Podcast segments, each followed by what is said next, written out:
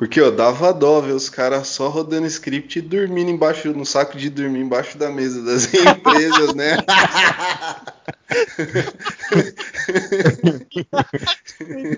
dava dó, cara, dava dó.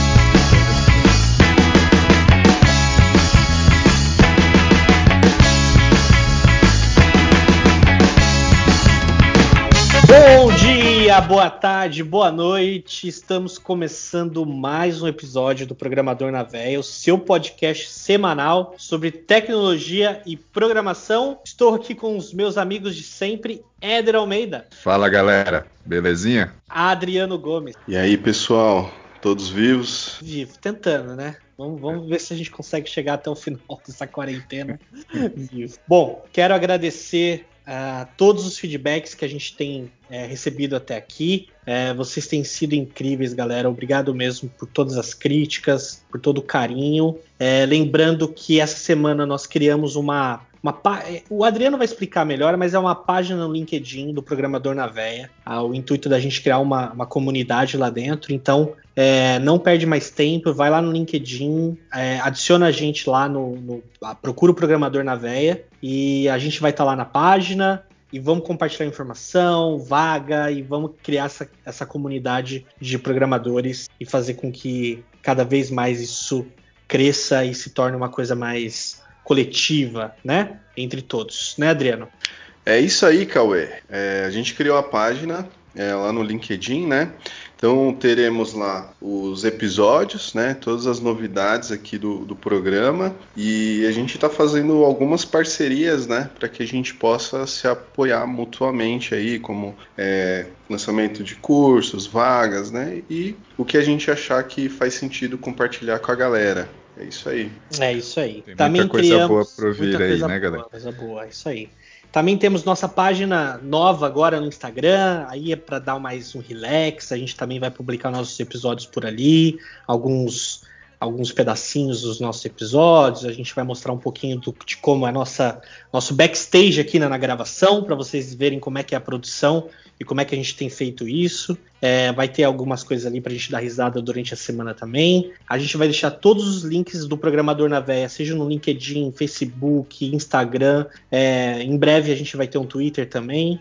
A gente vai deixar todos linkados na descrição do episódio. Então vai lá, dá uma olhadinha, participa, se inscreva, fique aqui com a gente. Tem muita coisa legal por aí, beleza? Sem mais delongas, a gente vai para a pauta que você já leu aí e a gente vai discutir um pouquinho sobre um pouco desse dessa polêmica. Seria polêmica ou seria carreira? Bom, vamos discutir sobre generalistas versus especialistas. Bora para a pauta. Bora. Fala bora, Adriano. Bora. Bora.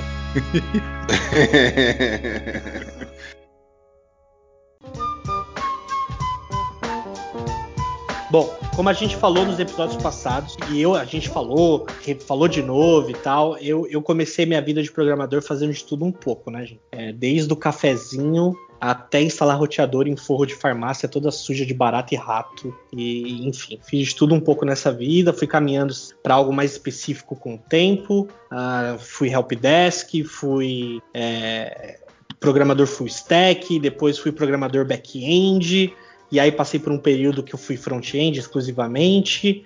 Enfim, entre indas e vindas, hoje eu estou como DevOps e eu queria saber de vocês uma coisa. Vale a pena é, como é que começa isso? Você parte de um pressuposto que você começa a pegar de tudo um pouco e depois você se, se especializa, ou você já pode partir de, de, um, de, um, de, uma coisa mais especialista? Eu queria saber um pouco de vocês, como é que vocês começaram também nesse sentido. Se vocês se dizem especialistas em alguma coisa, ou se vocês acham que vocês são mais generalistas que especialistas. Eu acho que a gente podia discutir um pouquinho isso. E aí, toca a bola. Quem quer falar um pouquinho disso? Bora lá. Cara, eu acho que a gente, quando você tá no início de carreira, é, eu acho que você tem que pegar de tudo um pouco. Até mesmo para você, porque eu acho que é uma um auto, uma, uma jornada de, de autoconhecimento, né? Você que sabe que você quer ser programador, por exemplo, você já tomou essa decisão, você começa a programar, só que programação é um mundo vasto, tem de tudo, tem um monte de coisa. Então, acho que para você saber realmente o que, que você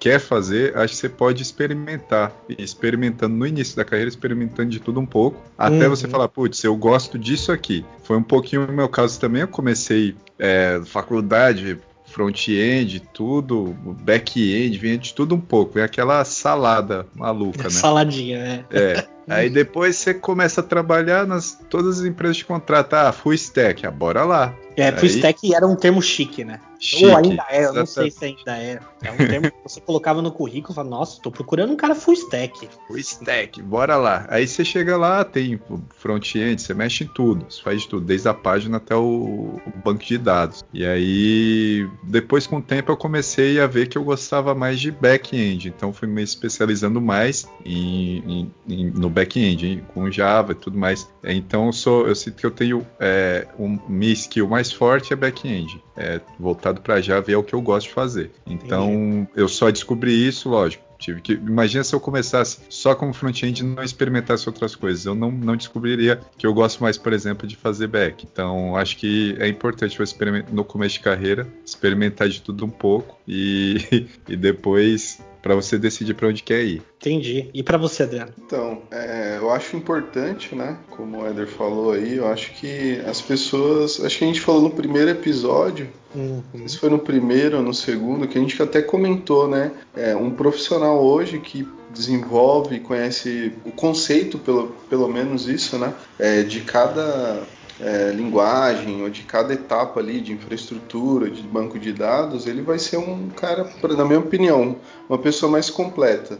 Mas isso não quer dizer que ele vai estudar tudo, né? Ele vai entender o conceito. É, mas o que o Eder falou para mim é, funcionou muito bem. No começo eu é, comecei a desenvolver front-end, né? Assim, PHP, só que na verdade você coda mais front do que back-end. Então é, eu experimentei um pouquinho disso, banco de dados, infraestrutura.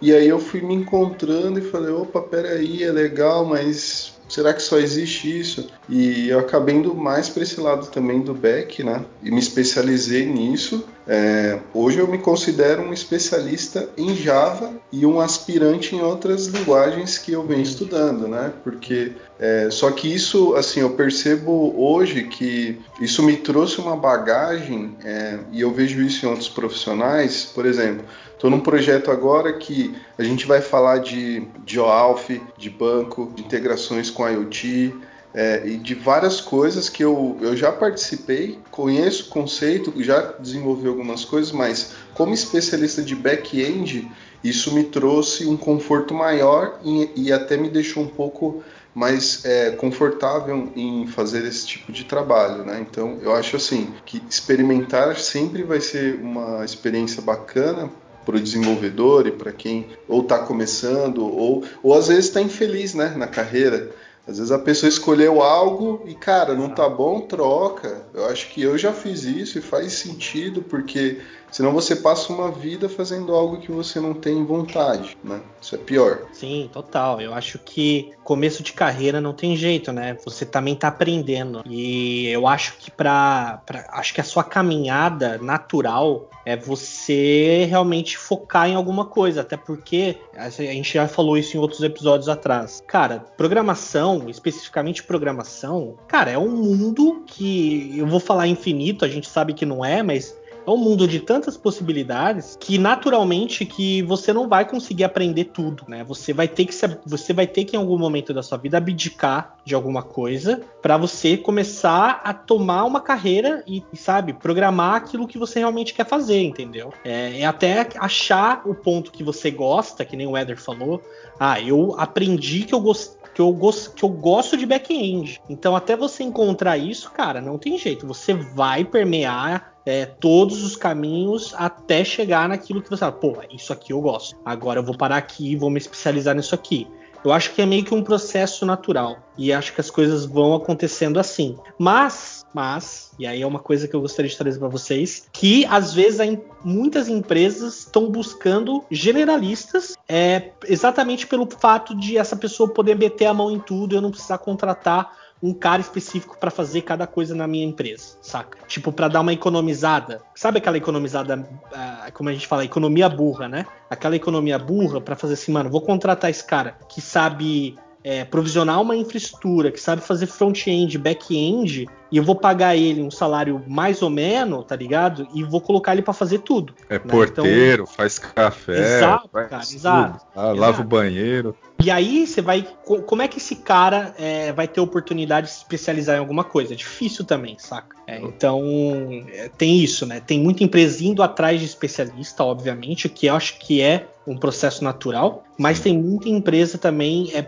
dando a preferência, isso eu vi vindo para cá. É, trabalhando aqui na Europa, você tem muito mais gente buscando mão de obra especializada, né? Isso serve para tudo. Né? Exato. Eu... No Brasil é o contrário, se busca muito mais pessoas que conseguem ter um leque, e, e aí o Adriano, o Eder, pode me falar se é uma visão meio torpe minha, mas é, no Brasil eu tenho essa visão que as pessoas e as empresas buscam pessoas que são mais é, conseguem é, é, atacar mais lados ao mesmo tempo do que um, um, específico. Sim, isso acontece bastante. Eu vejo que é um que a maioria das vagas que você pega, ou boa parte delas, é que é um cara full stack. Mas como você mesmo disse, é é um negócio meio zoado. Acho que o cara é, que está no início de carreira acaba até pegando esse tipo de trampo. Às vezes alguém mais experiente para quer entrar naquela empresa acaba pegando. Mas eu acho que naturalmente é, acho que a pessoa também tem que faz, se fazer essa escolha, se permitir escolher, né? Porque, por exemplo, eu tenho essa visão. Você, quanto mais você se especializar em algo, focar em algo, especializar, ficar bom naquilo, você vai desempenhar um papel muito melhor, muito um, vai ter um trabalho muito mais com, com, muito mais qualidade. Então você, ah, eu sou front-end, eu fazia front-end, cara, sabia, mas cara, era aquilo, eu fazia funcionar. mas se eu tava seguindo Entendi. boa prática, ó, ó, tô usando padrão X para não, meu negócio era Java, era o back ali, era onde eu tinha o maior cuidado, o maior zelo. Front-end, não que eu não tivesse cuidado, tinha, mas é, eu não tinha tanta bagagem, tanta estrutura para fazer algo de com uma qualidade maior. Eu sentia essa defasagem. Ou, ou, era até mesmo o lance de você não ter tesão por aquilo que você está fazendo, né? Tipo, Exatamente. o front-end não te despertava o que, te, é. o, que o back-end te desperta, né? Com curiosidade de ir atrás e aprender e tal. front-end você acumulou conhecimento, parou, falou, não me interessa. Né? Exato. Né? Vou parar por Isso aqui, esse é até onde eu vou. Concordo. E olha, e olha só, é, existe uma coisa que assim, nós como desenvolvedores a gente sempre vai tentar buscar algo que a gente goste, né, é, para fazer. Mas também a gente foi um pouco moldado pelas empresas, né? Se você for pensar, por exemplo, na época que eu programava PHP, é, não era só PHP, a gente tinha frameworks como o Zend Framework, é, a gente tinha o Smart, etc, para desenvolvimento de tela, interpolação de dados que meio que forçava a gente a codar os dois, né? E aí falando de Java, a gente tinha o JSF e aí tinha Prime Faces. Então a gente foi moldado pela indústria, na verdade, se a gente for pensar, né? É, é, algo que a gente talvez não tenha percebido ali em 2000, entre 2010 e 2015, existiam muitos, muitos frameworks. E, e falando de Microsoft, que ainda tem uma ferramenta que você faz tudo visualmente, o back e o front, a gente foi moldado assim. E aí, em um determinado momento, opa, a gente precisou evoluir porque os sistemas precisaram ser distribuídos e aí a gente fatiou, né? Back-end para cá, front para lá, banco para lá, é, ops para lá. E aí a gente começou a especializar é, de fato essas profissões é, no mercado, né? E é interessante pra caramba isso aí. É, como eu falei no outro episódio, se não tivesse desmembrado, acho que eu estaria fazendo outra coisa hoje, né? é o é famoso lance... dividir para conquistar, né? Dividir para conquistar, exatamente. É, exatamente. E é aquela coisa, né? A gente está deixando de cada vez mais, né? De ter sistemas monolitos, né, aqueles, aquelas peças gigantescas, para ter sistemas mais distribuídos, né? E quando chegou essa, essa moda de sistema distribuído e de você ter. E aí começou a conversa de microserviço, etc e tal. É, eu vi muita gente preocupada em, em falar assim, e agora, né? Porque essa galera que estava ali desenvolvendo tudo dentro do monolito, né? Front-end, back-end, estava bem confortável com aquilo e falou assim: cara, eu vou ter que escolher alguma coisa. E é natural que você faça, faça por esse processo como a tecnologia tem passado ultimamente. Então, cara, eu conheço desenvolvedor que nunca pôs a mão, por, já conheço desenvolvedor que já, dessa nova safra, que nunca colocou a mão no front-end, por exemplo. E aí, queria saber de vocês aí, nunca pôs a mão no front-end, não sabe às vezes nem como funciona, é, como é que vocês veem isso, sabe? Se vai ser por um processo natural, se você vai, vai ter mais gente que vai se especializar só no front-end mesmo e não, nunca vai nem olhar para o back-end, o ah, que, que vai ser? Eu acho que, como falei lá atrás, acho que o cara tem que conhecer um pouquinho de tudo no começo, até mesmo porque já aconteceu de virem bugs para é, como é que você identificar isso não é no back, isso é no front, você ter, você ter essa visão, sabe? É, ah, tô recebendo como que você identifica isso? Acho que é válido você conhecer pelo menos para ter, ter um conhecimento básico de como tudo funciona, como tudo se encaixa, para você saber, por exemplo, às vezes dar suporte para um front-end, ah, como é que eu vou integrar com a sua API? Ah, você vai fazer uma requisição assim, assim, assado. Você consegue dar um norte. Exato, você consegue dar, dar, dar, um, dar um norte ali para o cara. Você consegue ajudar, apoiar. É, e se você for seguir para uma carreira, por exemplo, de mais gestor ou arquiteto, você tem que saber como tudo se encaixa, você tem que saber é, como, como separar essas atividades, tem que saber o que, que é responsabilidade de cada um. Quando você for é, levantar requisitos, você vai saber, é, ah, preciso de mais front-enders, preciso de mais pessoas no back-end. Eu acho que é importante como um todo, cara. É, eu acho que você tem que ter essa visão sim. É, eu acho, eu acho legal isso aí. Eu, eu já eu codo ainda, né? Assim, um pouco de front ali com Angular, é, um pouquinho em React, né? Mas assim, eu é como eu falei, eu acho que conhecer ali o front é importante porque assim, hoje eu tenho um papel ainda como dev, né, eu gosto bastante da parte de arquitetura, né, e apoio muito o, o time, assim, com relação a isso. É, o importante de conhecer um pouquinho pelo menos um pouquinho ali de cada coisa que você responde muito rápido né, a problemas. E também na hora de pensar em soluções, quando você está fazendo um refinamento de uma determinada atividade, eu acho que é, até mesmo com relação, por exemplo, a um cara de front-end, né? Vou dar um exemplo que eu passei essa semana e eu achei que foi, foi um puta exemplo e casou com o nosso podcast. É, tem um novo desenvolvedor no time, né? Cara manja muito assim de front, de React, de Angular e tal, e ele até manja um pouquinho de back, mas mais voltado para Microsoft. É, só que eu percebi o seguinte: o cara refez um, um monte de tela, cara, um monte de componente assim em uma sprint. E eu vejo que esse cara é mais produtivo por ele fazer só front né? Talvez se eu fosse, apesar de eu conhecer, é, mas talvez se eu fosse pegar o back e o front e desenvolver, talvez eu tivesse feito só uma telinha em um API, por exemplo, um endpoint de uma API. E o cara ele tem a visão do ecossistema, né? Eu tenho, do meu lado eu tenho a visão do back-end, do ecossistema do back-end, é, de como que ele se comporta numa máquina, num processador, numa memória, ou quando a gente escala ele no ambiente de Kubernetes, etc. E o cara tem a visão dele de front. Então, conciliando dois especialistas ali para criar uma solução como um todo, eu acho que faz muito sentido. Né? Isso, e, desculpa, é, mas isso não está um pouco atrelado, Adriano, à questão da, da experiência dele? Sem ser, tirando que ele, ele, é especialista, a gente já ele coloca ele é, num pedestal de sênior vamos dizer assim. Ou você acha que pode ser, pode existir um especialista ou alguém que gosta de front-end que, por exemplo, não teria a capacidade de fazer todas essas telas em uma sprint só, né? Não teria essa capacidade de desenvolver tudo isso. Você entendeu? É, é, é um pouco dessa questão que eu, que, eu, que eu fico na dúvida às vezes, sabe? É, se a gente está atrelando o especialista como algo que vem após um cara ser sênior, ou se um especialista ele pode ser transversal ah, desde o cara que é júnior, pleno, sênior, ele pode ser um especialista transversal nesse sentido. É um pouco mais essa dúvida que eu tenho. Eu, não, eu, não, eu juro que eu não sei, eu não sei ainda é, dizer sobre isso. Tá, minha visão, tá? Minha opinião é, é que acontece o seguinte, por exemplo, é, quando eu procuro, né, e eu, eu tenho outros projetos, que eu acabo cuidando, mas quando eu procuro um profissional, cara, para atuar em uma determinada demanda, geralmente, geralmente, eu não olho muito para ver se o cara tem um ano ou dez anos de experiência, ou se o cara passou em mil projetos. Para mim isso é, é, pouco relevante. Na verdade, o que eu olho mais assim, Cauê, é, é a questão do que, que o cara tá fazendo, sabe? Porque para mim, assim, se ele tem um ano de desenvolvimento, é, ele é focado só em front, por exemplo, é perceptível que esse cara ele, ele vai sair um pouco fora da média. Com certeza. Pelo menos na minha opinião.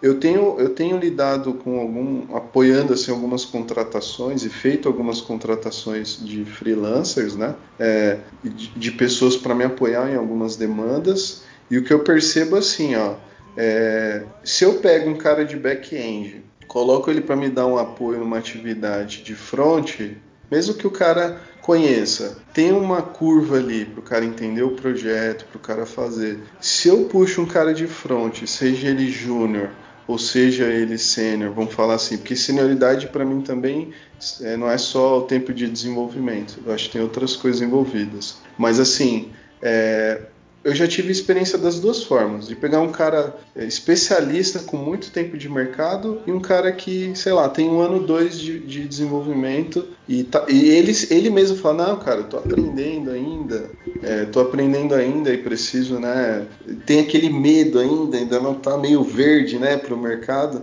mas quando o cara coloca a mão, o cara só mexe com o front. Quando o cara bota a mão, as coisas se resolvem. Falo, cara, então não é um estereótipo do tipo o cara tem que ter muitos anos de tal coisa, tantas experiências, né? Eu acho que é, também vai, eu acho que vai mais da pessoa, quanto ela é comprometida, quanto é. que ela está disposta a se comprometer com o projeto. Eu acho que isso isso para mim, mesmo que o cara não saiba desenvolver é, uma determinada linguagem, mas se ele já está estudando e tem aquela sagacidade de ir para cima, isso faz mais diferença do que às vezes um cara que se diz especialista, por exemplo. Né?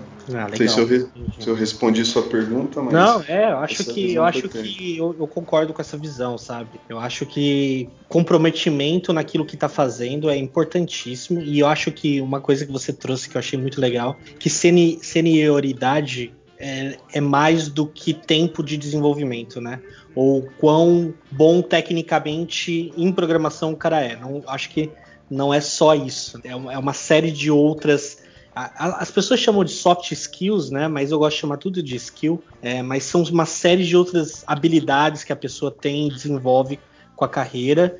E eu acho que esse lance realmente de da pessoa ser especialista ou não ser especialista, meio que não entra muito nesse ponto. Acho que a pessoa pode estar ali há um ano, e quando a gente fala um ano, né, dentro de uma mesma tecnologia, né, por exemplo, o cara está um ano desenvolvendo React Native, por exemplo, ou React, seja o que for, uma desses frameworks que tem, cara, é muito tempo já, né? Assim, a, a, própria, a própria framework já mudou tanto que fala assim, caraca, né, o cara, o cara já tá um, e tá só um ano, né? A gente tá falando só de um ano é, do cara dedicado ali, Exatamente. ele já tem uma bagagem absurda naquele framework, né? Uhum.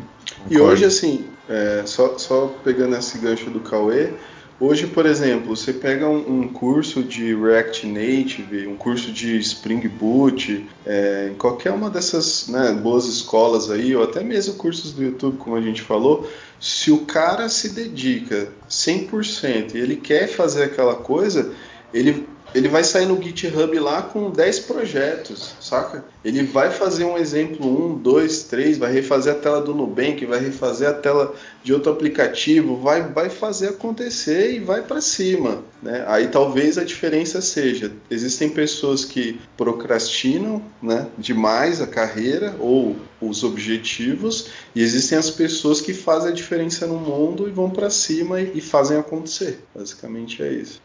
Lindo. Concordo. Que bonito. O... Mas eu acho que, por exemplo, um júnior, é, você tá, acabou de entrar na carreira, aí acho que volta um pouco naquele ponto. Eu acho que o cara tem que esperar, experimentar de tudo. É, sei lá, pelo menos um ano, dois aí no início de carreira. O cara tem que experimentar de tudo, ver um pouquinho de tudo, para ele depois disso começar a se especializar. Eu acho que pode acontecer de pegar um cara que está desde o começo é, da carreira só mexendo com front-end. Ele vai ser bom naquilo, mas o, para voltando, olhando para o lado de quem está contratando. Esse cara vai ser bom, porque é um cara que vai, vai é especialista ali no que está fazendo. Mas olhando para o lado do cara que está construindo sua carreira, eu acho que se ele quer ser, quer ter, como diz o pessoal, ter um plus a mais, ou você você pega e, e tem que, tem que explorar outras áreas, desde front, back, explorar banco de dados, infraestrutura. Acho que é bom ter um pouquinho hum. de conhecimento de tudo isso. Acho que é válido. Eu tive um professor na faculdade que me deu aula de database, de banco de dados. E, e, ele começou como programador. E ele era data, data engineer de uma empresa em São Paulo. E, cara, ele, ele falou que ele começou como programador, ele adorou programação, ele achou importantíssimo ele entender os conceitos de programação que ajudaram ele é, ir para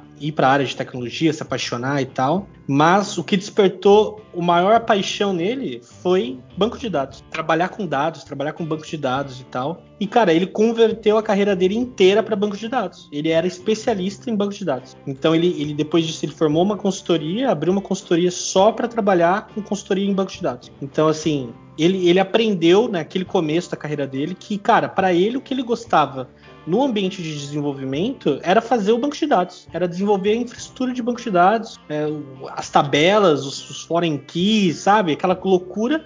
Ele gostou, se apaixonou e foi para isso. E, cara, é, é programador, não é? É outra área da, da nossa da, no, da, nossa, do nosso trabalho, que é muito importante e que a gente vê pouco, que é especialista em banco de dados. Né? E às vezes é, é, é, uma, é, uma, é uma tarefa tão importante, né? E que a gente, como programador, Nossa. a gente se vê fazendo isso. É né? muito importante, cara. Eu sinto falta, assim, já trabalhei em empresas onde tinha uma pessoas especialistas em banco de dados para fazer tuning de banco de dados, para ver se as queries estão sendo executadas, estão é, são performáticas, cara, é super importante. Eu, eu, eu acho válido, é um papel extremamente importante. Eu gosto, gosto também dessa, dessa área de banco de dados. É, já já tentei, já explorei bastante. Lógico, eu prefiro ainda back-end, mas é, é, uma, é uma área muito interessante essa parte de banco de dados. Yeah, e assim, só pegando um gancho que essa área cresceu tanto, né, que ela virou tão importante que juntou com data scientist e é. data engineer e tal, que hoje tá, tá, tá realmente tá relevante e cresceu. Mas por tanto tempo ela ficou tão dividida entre Sim. desenvolvedores e só, somente desenvolvedores, que hoje é engraçado ver a busca pelas empresas por um cara especialista nisso. Sim. Né? Você tipo, para pra pensar. Um, é. Eu preciso de um analista de dados. E antes o analista de dados era o programador, né? Era Exato. o cara, o desenvolvedor. É a parte, é a parte mais importante.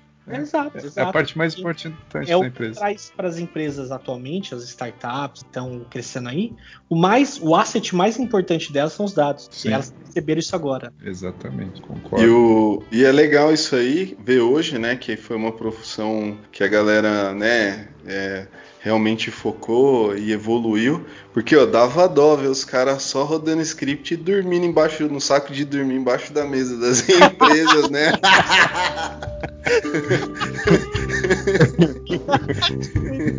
dava dó, cara, dava dó. Dava dó.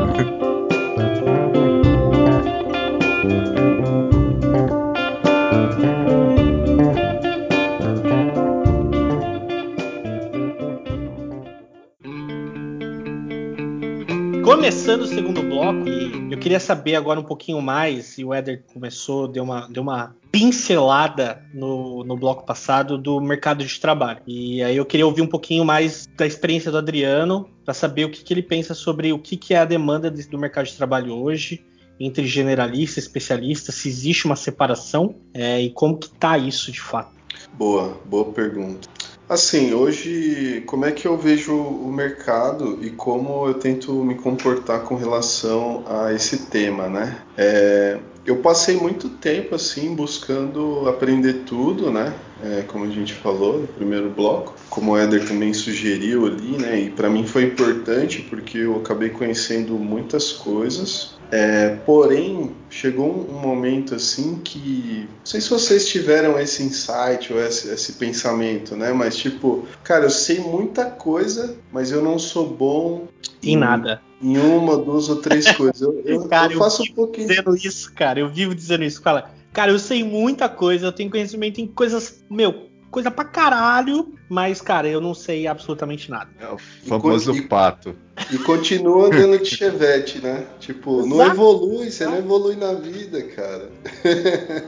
Eu tenho essa e sensação. Assim, e assim, é, chegou um ponto que eu falei assim, cara, eu preciso focar em algo, eu preciso ser referência em algo.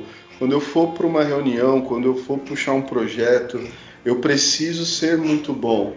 Né? Mas eu também não acredito que só uma faculdade, é, quando eu digo faculdade, assim, a faculdade de ser um programador, por exemplo, JavaScript, não essa faculdade, só uma é suficiente para o mercado hoje, né? Porque a gente tem, cara, o próprio ambiente hoje de desenvolvimento do programador, você vai vai começar a desenvolver, você precisa subir um container do Docker, você precisa ter um banco de dados. É, então, o que, que eu fiz? Eu, eu, Adriano, olhei para o mercado, falei assim, ó, quem tá, é qual, qual, qual nicho dentro da programação, né, dentro do que eu sei, tá pagando mais, onde eu posso aprender mais. Tentei achar um meio termo, onde eu teria um, um, um retorno de valor assim se eu entrar nesse nicho, e aí eu falo nicho assim, por exemplo, tem é, bancos, eu tenho instituições é, de hospitais, como você trabalhou, né,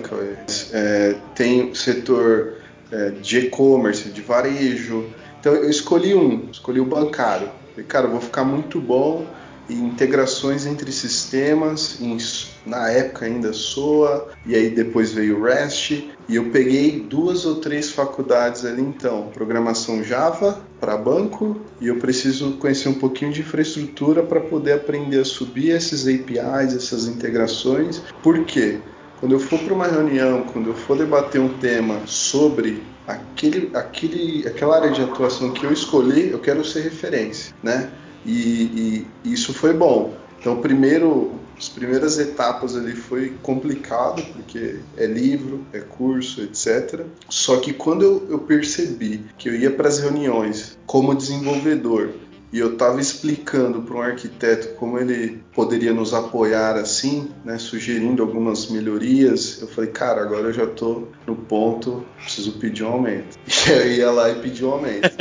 É isso, isso me fez crescer e de lá para cá é, eu vim aplicando essa mesma técnica, cara. Você precisa ser bom, e aí eu, eu, eu chamo vamos falar assim, você precisa ter a sua stack, né? Onde você fala, cara, eu sou muito bom nessa stack. E aí eu pode ser Java, sei lá, Java, Node, banco de dados. É, você vai ter um principal que você vai ser o cara e os outros precisam ser tecnologias satélites para isso que você faz, né? Porque não adianta você estudar Java e tá brincando com sei lá, com outra tecnologia que não vai te ajudar no dia a dia, né? Porque senão eu faço faculdade de direito e de, sei lá, de física, né? Assim, vai te ajudar? Pode te ajudar se você for um jurista científico para provar processos de hospitais ou de grandes campos de pesquisa, mas é, é, mais ou menos essa analogia, saca? Você tentar Entendi. conciliar essas coisas para você ser uma pessoa é, fora da curva, acima da média. É, eu vi muita gente fazendo paralelo com, com outro tipo de mercado, né? Que é e, e puxando o gancho que você disse, que é o mercado dos advogados, né? Então, por exemplo, você está sendo é, indiciado por um homicídio, que é um negócio bem sério, né? É, e cara, assim, você não tem provas, eu sei que você é inocente, mas cara, você vai para um júri e você precisa é, provar que você é inocente. Você vai contratar um advogado que é muito bom em direito do trabalho, em direito civil, ou você vai querer contratar um criminalista, um advogado criminalista, para que é um cara especializado em absolver pessoas que são, são é, indiciadas por homicídio. Você vai querer um cara especializado. Você não vai, a, com a sua vida em risco, né? Colocando a sua vida em risco, você não vai colocar um cara que é bom em direito do trabalho para defender você de um homicídio, né? Então, é, eu acho que o, o mercado olha um pouco para isso também. E eu acho que é aquilo. Se você quer resolver um problema dentro da sua empresa, que, cara, é um problema que precisa de alguém, de uma mão de obra especializada, você não vai contratar um generalista, tá ligado? E tá muito envolvido com as pessoas contratarem pessoas por posições erradas, né? E é o que mais acontece hoje no mercado de trabalho. Então, o processo de seleção, o processo de escolha, o processo de contratação é, de muitas das recrutadoras, das empresas que trabalham em RH, elas têm que saber para aquela posição precisa ser, ser preenchida por, por aquele tipo de profissional. Se aquele profissional, se aquela vaga é, exige uma, um generalista, cara, ótimo. Eu acho que tem espaço para generalista, sênior, tem até especialista generalista que seja, você entendeu? É, agora, se você precisa resolver um problema, que é um problema pontual, que você precisa de uma mão de obra especializada, assim como você precisa contratar um advogado criminalista para te defender de um homicídio, as, a, a, os recursos humanos, RH, eles precisam saber que você precisa desse profissional. E as empresas passam, às vezes, as mensagens erradas. E as contratações acabam virando, cara, coisas bizarras, sabe? Você contratando um cara que é especialista em front-end, que, olha, surgiu um probleminha ali na infraestrutura e eu preciso que você arrume a infraestrutura pra gente. É difícil, né, cara? Assim, é complicado, né? Como é que você vai exigir de um cara que você não contratou para aquilo para que ele execute aquela, aquela, aquela, aquela operação, né? Então, é, esse conceito do, desse mercado está se tornando mais nesse ponto de especialidades mesmo, né? Eu acho Aí... que outro ponto que a gente pode. Desculpa, Tim, interromper. Pode falar. Outro ponto que a gente pode abordar também é, por exemplo, você quer, você vai trabalhar em projetos pessoais, coisas para você. Aí sim é o momento de você ser mais generalista, porque, por exemplo, você vai desenvolver um, uma plataforma, você precisa saber ali um pouquinho de front, você, aí, aí é o momento de exercitar isso. Mas acho que para o mercado de trabalho em si é bem nesse sentido. Você é, tem vagas para generalista, mas com certeza se for especialista, você vai receber mais, vai ganhar mais por isso e vai conseguir desempenhar um papel muito melhor. É basicamente isso. Eu não, eu não sei se vocês têm percebido, cara. É, isso, isso incomoda, eu acho que não eu me incomodo, é, mas eu vejo eu vejo a galera bem incomodada e não se manifesta. Mas tem um movimento agora, até por conta do, não sei se as pessoas associaram o ágil a esse tipo de posição, mas tipo, ah, temos uma equipe multidisciplinar. Cara, quando você foi contratado, você foi fez, você aí é o que é até a defesa do, do RH, nem todos é, acabam errando, mas é, às vezes o cara é contratado para ser front-end ou ser back-end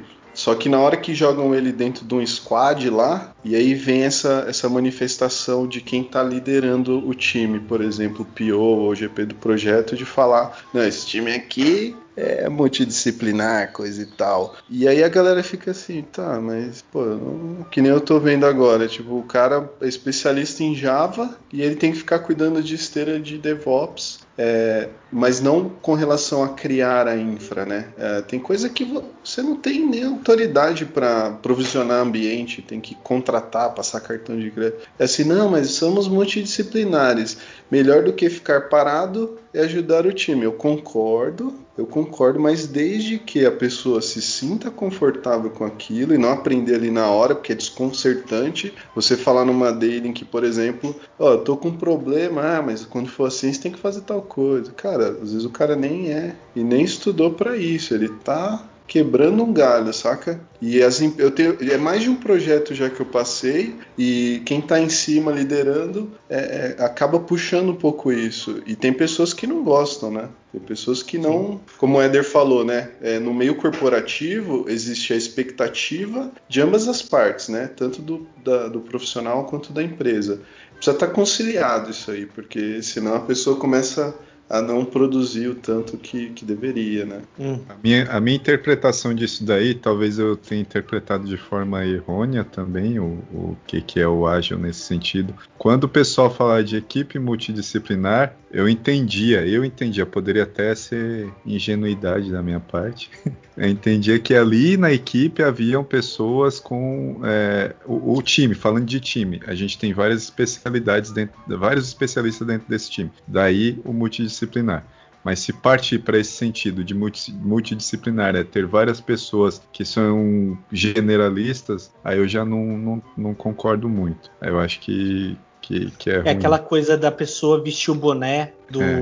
do front-end na hora que precisa atacar o front-end, a pessoa tirar o boné e colocar é. o boné do, do back-end na hora que precisa do back-end, que é o generalista, né? Que é o cara que vai pôr, sabe de tudo um Sim. pouco, vai pôr a mão em tudo um pouco. Eu acho que é. As pessoas confundem muito isso mesmo quando elas estão fazendo assembly, é, a montagem do, do squad. E Cara, eu vou, eu vou falar uma coisa e a resposta é de advogado. Depende. Depende do projeto que você tá, depende de, do que, que você tá. O que, que é, aquele squad tá proposto para entregar. Se a gente tá falando de produto digital, que ele vai ter um ciclo de vida, ele vai nascer um MVP, vai ser desenvolvido, vai virar um produto com ciclo de vida e uma hora ele, esse produto vai morrer ou vai deixar de existir ou vai vir uma versão nova, eu acho que você só ter generalista lá dentro vai, vai atrasar absurdamente concordo, a entrega do projeto. Concordo, né? concordo e, plenamente. Agora, falando de projetos que são intermináveis, tem projetos que são para sempre, que eles parece que eles nunca vão morrer, apesar de, de eu estar tá hoje no DevOps, é, dentro de uma equipe ALM especificamente, que é o Life Cycle Management, né? Então é, é, você sabe que um projeto ele tem um ciclo de vida, que ele tem que começar e ele uma hora ele vai morrer ou ele vai se transformar em outra coisa, outra coisa vai vir e vai substituir. E como isso às vezes o caminho, né, a curva para isso acontecer é muito longa, é, passam muitas pessoas ali dentro é, e vão de generalistas a especialistas e cara, eu, eu vejo monstruosidades no final que você precisa que é o famoso legadão, né? Que, que alguém precisa um dia dar suporte, que aquilo já passou na mão de 3, 4, 5, 6, 15 desenvolvedores, de generalista a especialista, aquilo tá uma bagunça e é por isso que ele tem que morrer, né? Agora, se, se eu acho que se começa certo, direitinho, né? Com uma, uma, equipe multidisciplinar, nesse sentido, sentido de ter pessoas ali que vão ser especialistas naquilo que está sendo construído, eu acho que a longevidade daquele produto com qualidade ele é maior. É, eu acho, eu acho que você tem que encarar como se fosse um time de futebol. Eu não manjo de futebol, mas uma visão assim, bem, bem superficial. Você tem o goleiro, você tem o atacante, você tem o, o cara ali que fica na. É, o zagueiro, você tem, você tem as posições. Se o goleiro se machuca, você vai ter que pôr um jogador no lugar dele. Você não tem mais goleiro no banco. Você coloca qualquer um lá para desempenhar aquele papel. Vai, vai, vai ser bom?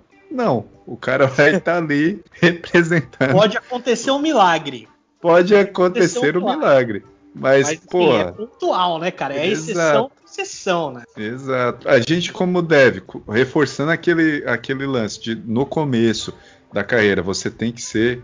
É, explorar de tudo. Obviamente, chegar a um ponto desse, ah, você é back-end, você vai precisar dar um apoio lá pro front. Você, a gente só tem você, cara. Você vai fuçar, você vai meter a mão. Você não vai desempenhar tão bem, não vai performar tão bem quanto um cara que é especialista em front-end, mas vai sair alguma coisa. Essas skills que você aprendeu lá atrás, toda essa esses macetes para poder desenrascar, você vai, você vai aplicar nesse momento. Vai sair alguma coisa, mas não vai ser a melhor forma, né, a melhor opção. E falando um pouco mais especificamente da minha carreira, que eu, eu, eu já falei isso aqui, e eu nunca me vi como especialista de nada, até já falei pro Eder, o Eder insiste em dizer que eu sou muito bom em front-end e tal, e eu não acho que eu tenho essa especialidade em front-end, é sim. é, eu nunca me especializei mesmo, então eu sempre estive à mercê da tecnologia que a empresa está fazendo. Então, por exemplo, eu trabalhei numa empresa em que o site legado já estava em PHP. Cara, fui aprendi PHP e, cara, resolvi o problema daquela empresa. Fui para outra que era Python. Fui aprendi Python, resolvi o problema daquela empresa com Python. Depois eu fui para outra que a stack era JavaScript. Fui lá e aprendi JavaScript. Precisava aprender JavaScript. Então eu nunca acabei ficando tanto, eu não me considero que eu nunca fiquei tanto tempo numa tecnologia que eu pudesse me considerar especialista. Só que hoje, é, depois de tudo isso que eu passei, eu escolhi uma profissão é, que eu acho que merece até um episódio à parte, que é o, a, a profissão de DevOps, que aí a gente vai poder debater se é um, uma peça de fato física ou se é uma coisa mais transversal. Mas hoje eu estou DevOps. E estando DevOps, todas essas, essas as coisas gerais que eu aprendi de tecnologia, é Python, PHP, é Java, que eu sempre peguei um pouquinho e tal, cara, elas são extremamente importantes no meu dia a dia hoje. Porque dentro do, dentro do DevOps, dentro de uma equipe ALM, eu tenho contato com todas essas tecnologias e eu sei a esteira de build, eu sei o, o, uma injeção de dependência, eu sei o que, que é um pacote de um, um gerenciador de pacote de um Python, eu sei que é o gerenciador de pacote de um Node, eu sei que o gerenciador de pacote de um de um de um C Sharp, você entendeu? Então eu, eu acabo eu, eu meio que acabei usando é, a minha a minha experiência generalista para aquilo que eu estou fazendo hoje. Que se não fosse isso, seria muito para mim seria muito mais difícil é, eu conseguir desempenhar aquilo que eu estou fazendo hoje. Então, obviamente, que tipo a, a minha profissão e a minha escolha que eu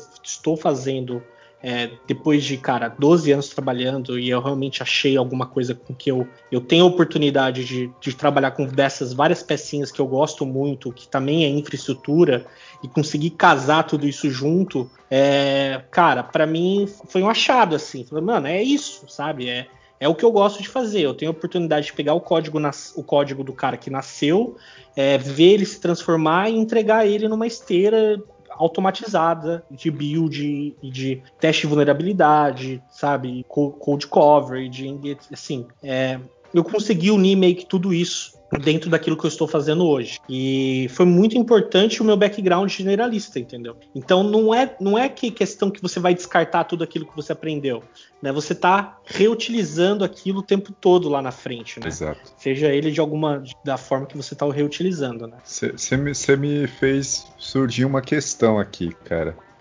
Pode ser os dois aí que são mais. Vocês curtem bastante essa parte front-end, eu acho mais pro Cauê, mas fica aí. É, eu acho para seguir a carreira de especialista em front-end, acho que é mais complicado, não é? Porque, como você mesmo disse, front-end é, evolui muito mais rápido, muda muito mais rápido as tecnologias que são usadas no front-end do que o restante, do que em back-end, por exemplo. Back-end evolui, mas só que, por exemplo, Java vem evoluindo as versões, vem se modificando, vem surgindo novos frameworks. Mas aí, por exemplo, você pega no ponto de vista do front-end. Lá atrás, você, você tinha, sei lá, JSF, aí depois, hoje em dia, a moda é Angular.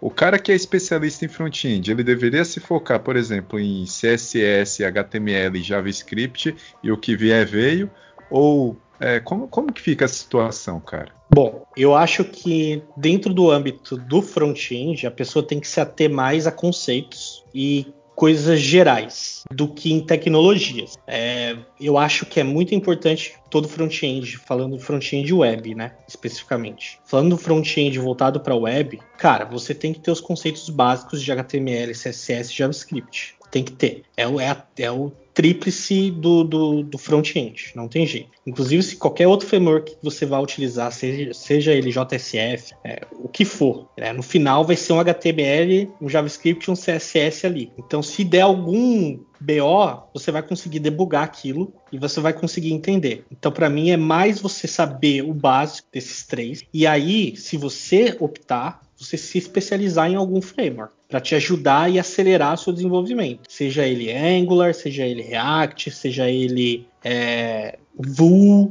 é, o, o, que você quiser, você vai se especializar naquilo lá e vai seguir aquilo como se você quiser se especializar. Eu conheço gente que é muito bom em Angular, é muito bom em React e o que cair para ele tá ótimo. Até porque ele tem cristalizado, muito bem cristalizado, sólido na cabeça dele, o JavaScript que no final é isso, né? O Angular React são JavaScript. Então, no final, se você tem muito bem isso, tá bem cristalizado para você, é, cara, independente da tecnologia que você vai seguir, e eu tô falando só de desenvolvimento front-end web, é, cara, JavaScript, HTML e CSS. O resto é o que você o que você escolher para você se especializar, entendeu? Mas tem que saber muito bem o básico disso. Acho que tem que começar por aí. E os conceitos, né? Ah, eu acho que tem que aprender usabilidade também. Então tem que falar com.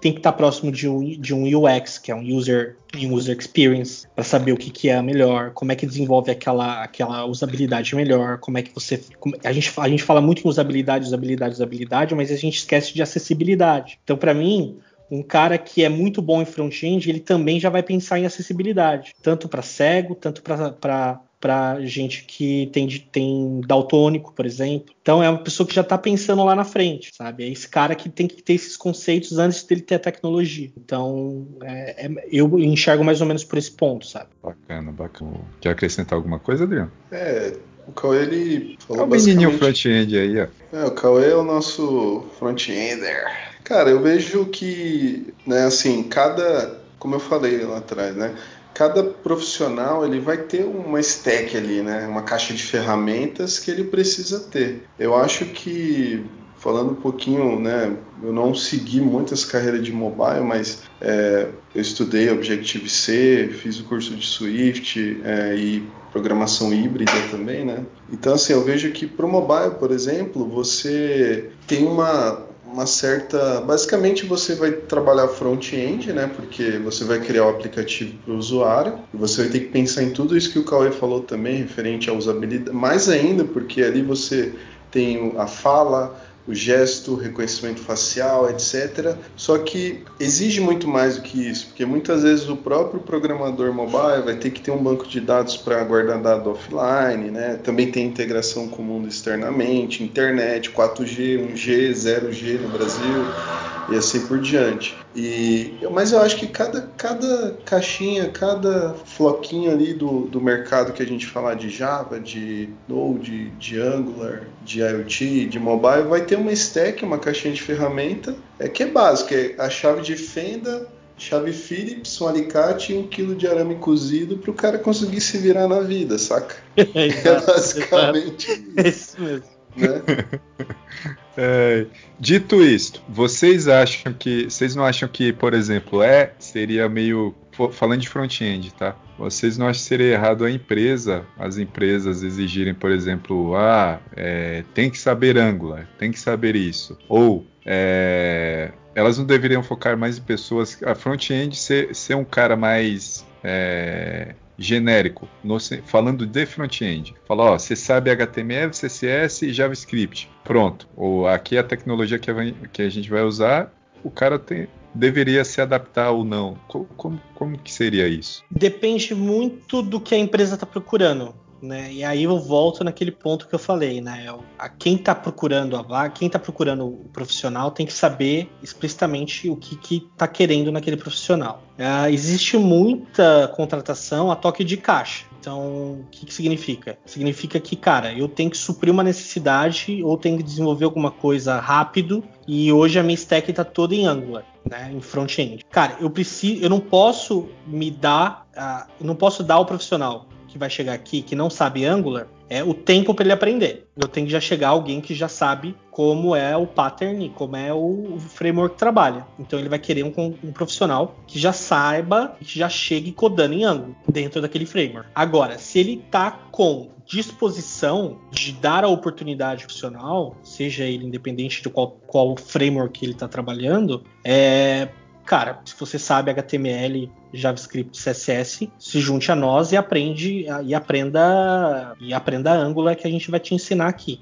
Depende muito da boa vontade da empresa também, né? Então é muito complicado. É a mesma coisa como se a gente falasse dentro do âmbito do, do back-end, que é eu quero alguém muito bom em algoritmos de back-end, que saiba fazer chamadas é, HTTP, é, retornando qualquer tipo de, de, status code e com um padrão é, SOAP, por exemplo. E aí você, ah, qual stack você trabalha? C Sharp. Ah, mas eu sou Java, nunca trabalhei com C Sharp. É, é, é mais ou menos a mesma coisa, você entendeu? Você vai ter que dar oportunidade. Ah, no fim, é uma linguagem de programação, mas que vai ter que entregar o mesmo padrão, né? Só que no fim, você vai ter que você, a empresa vai ter que dar a oportunidade de você levar um tempinho para você se adaptar naquela linguagem. Então, tem que ver qual que é a disposição que a empresa te dá para ter essa curva de aprendizado do profissional. Se ela quer alguém que já vai chegar pôr na mão na massa, ou se ela vai dar uma, um tempinho aí para o cara se adequar à stack que aquela empresa está trabalhando. Eu acho que é um pouco por isso, por aí, entendeu? Bacana, bacana. Eu acho que é isso, né, galera? Eu acho que é isso. É, a gente abordou aqui, acho que os principais pontos de mercado, é, de carreira, e, e eu acho que isso já dá para tomar como base que né, uma conclusão para a gente não ficar sem conclusão nesse episódio. que a gente já passou os outros episódios mais ou menos sem conclusão. a conclusão é de vocês. A gente, a gente acha, pelo menos eu acho, que ficou bem claro que o generalista é importante. É, o Éder deixou isso bem claro, que é, é importante botar a mão quando você está começando sua carreira. Tentar botar a mão um pouco em tudo, é, criar alguns conceitos básicos daquilo, para até para você mais para frente é, saber aquilo que você gosta, se você gosta mais de um front-end, de um back-end, de um mobile, de um DevOps, de um analista de dados, de um data scientist, para você ver aquilo que, que realmente te desperta tesão em trabalhar. Né? E a partir daí você vai seguindo a sua carreira e vai se especializando de fato naquilo que você gosta e vai traçando a sua carreira para isso. Né? É, obviamente ninguém nasce especialista de nada. Então a, a gente não pode esperar que aquela pessoa que está na faculdade, que saiu da faculdade agora, é, vai ser especialista de alguma coisa. Só o dia a dia no trabalho e a experiência e, cara, tomar muita porrada apanhar muito, muito, tombo e apanhar muito para aprender. Boa. Ponto legal, viu, Cauê? E só para finalizar, é, tem muita gente que tem muitos anos daí de carreira, né? E já trabalhou em muitos projetos e mesmo assim é uma profissão que exige muito, né? É, essa semana eu tava até brincando uh, que se eu soubesse que precisava fazer faculdade, estudar a vida inteira, eu tinha escolhido outra área, porque tecnologia, cara, é verdade. a gente estuda para sempre, então é, é, ninguém, é difícil ter um especialista. O cara é especialista e é até legal a pessoa ter o um conceito, porque hoje a gente tem o Java, né, tem o Node, como a gente teve o COBOL no passado, e hoje já não tem tanto, e daqui a pouco surgem outras linguagens. Então é, é até importante saber mais o conceito, por que, que é daquele jeito, por que, que foi construído, para que a pessoa possa evoluir e continuar trabalhando, né? É, para não chegar, para não chegar na reunião de sprint igual o Eder faz e manda o front-end tomar no cu que ele não vai fazer.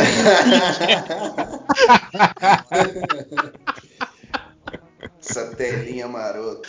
Eu tô... Ô, louco. Que é isso, meu jovem? Não, sou da paz, gente. Bom, vamos para aquele momento que gerou muita discussão no nosso grupo durante a semana. Eu sei que tá todo mundo aqui cheio de dica para dar, então vamos para o nosso momento dica cultural do programador na veia. Bora. Business majors, you can stand up. Environmentalists, you can sit the fuck down. Luiz é quem fala primeiro. E aí, vamos lá. Dica cultural do programador na veia. E aí, ó, eu sei que vocês têm um monte de dica para dar, mas ó, pense bem para não queimar dica, muito, muitas dicas agora. E aí, quem quer começar? Eu não, não pensei em nenhuma, para ser sincero. Tá cara. Você tava a semana inteira, não vou, vou dar dica disso aqui, vou dar dica disso aqui não, lá. No Enchendo o saco. Interpretaram errado. Re não. Reservou falei, dica do ano vou, que vem ainda. Eu falei, vou assistir isso aqui para poder dar de dica, mas eu não assisti, não vou dar de dica. Que beleza, que bom. Achei que errado. Estamos sem dicas vou... do Ed. Não, eu tenho. Deixa eu levantar ah, uma aqui. Sabia, sabia. Tirar uma. Dá aquela ameaçadinha. bah. Bom, eu tenho, dica, eu tenho, uma dica, Posso começar?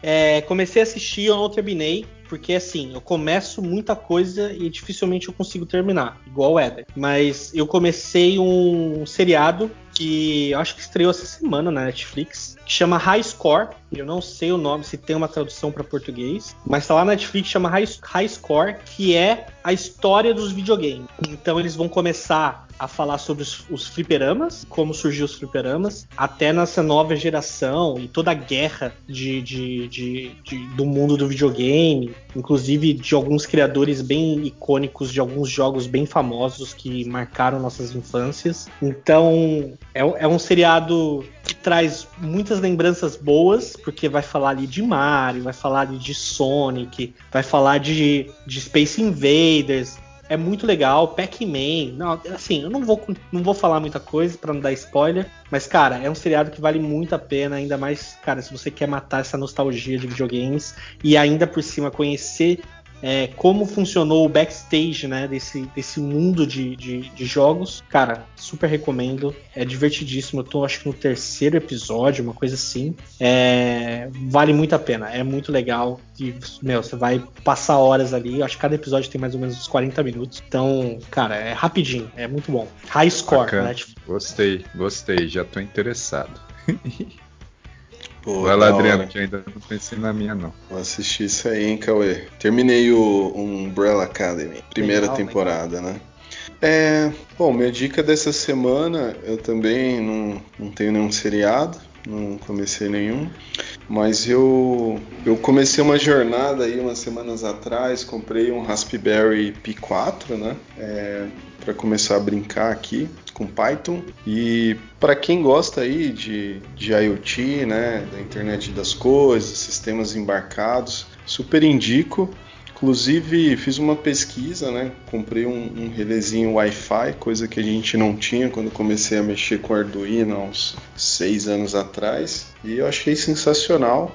É, eu acho que para quem gosta muito dessa parte de internet das coisas, automação, né, é, essa integração entre, entre o mundo real e a, a, internet, cara, faz muito sentido, né? Tem um investimento ali. É, é um pouquinho diferente das dicas que a gente começa a dar, mas eu, eu acho que vale super a pena. É uma plataforma é, muito ampla. Acho que, acho que a maioria das pessoas conhecem né, o Raspberry. Já tem muitos anos que está aí no mercado. E é uma plataforma de estudo assim para quem quer entrar nessa área de software embarcado que facilita muito. Né? Tem muito shield, é, tem, tem muitos módulos já prontos para você fazer integração. E eu estou fazendo umas doideiras aqui em casa é, para desligar, automatizar as lâmpadas, né? Ah, legal. É, colocando câmera para vigiar os dogs aqui, então, putz, bem, bem legal, cara, bem legal mesmo, vale a pena.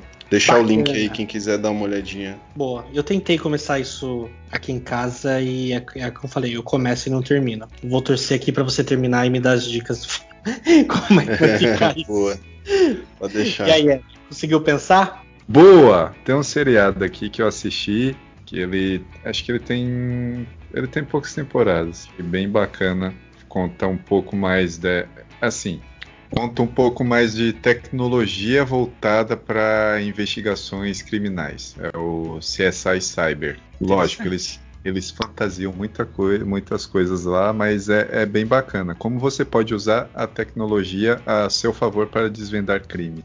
Eu achei muito da hora esse seriado. Acho que ele é de 2015, se eu não me engano, e vale muito a pena. Ele tem, acho que tem quatro temporadas, eu não sei quantas tem, mas enfim, assistam, vale muito a pena. Como chama? Pra, pra CSI, ficar...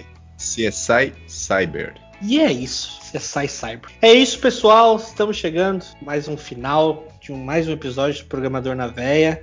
Obrigado se você chegou até aqui. Não esqueça de curtir, de compartilhar o episódio com seus amigos. É, não esqueça também de mandar as cartinhas pra gente, programadornaveia.gmail.com. Estamos em todas as redes sociais, como a gente já disse lá no início. Os links estão todos na descrição.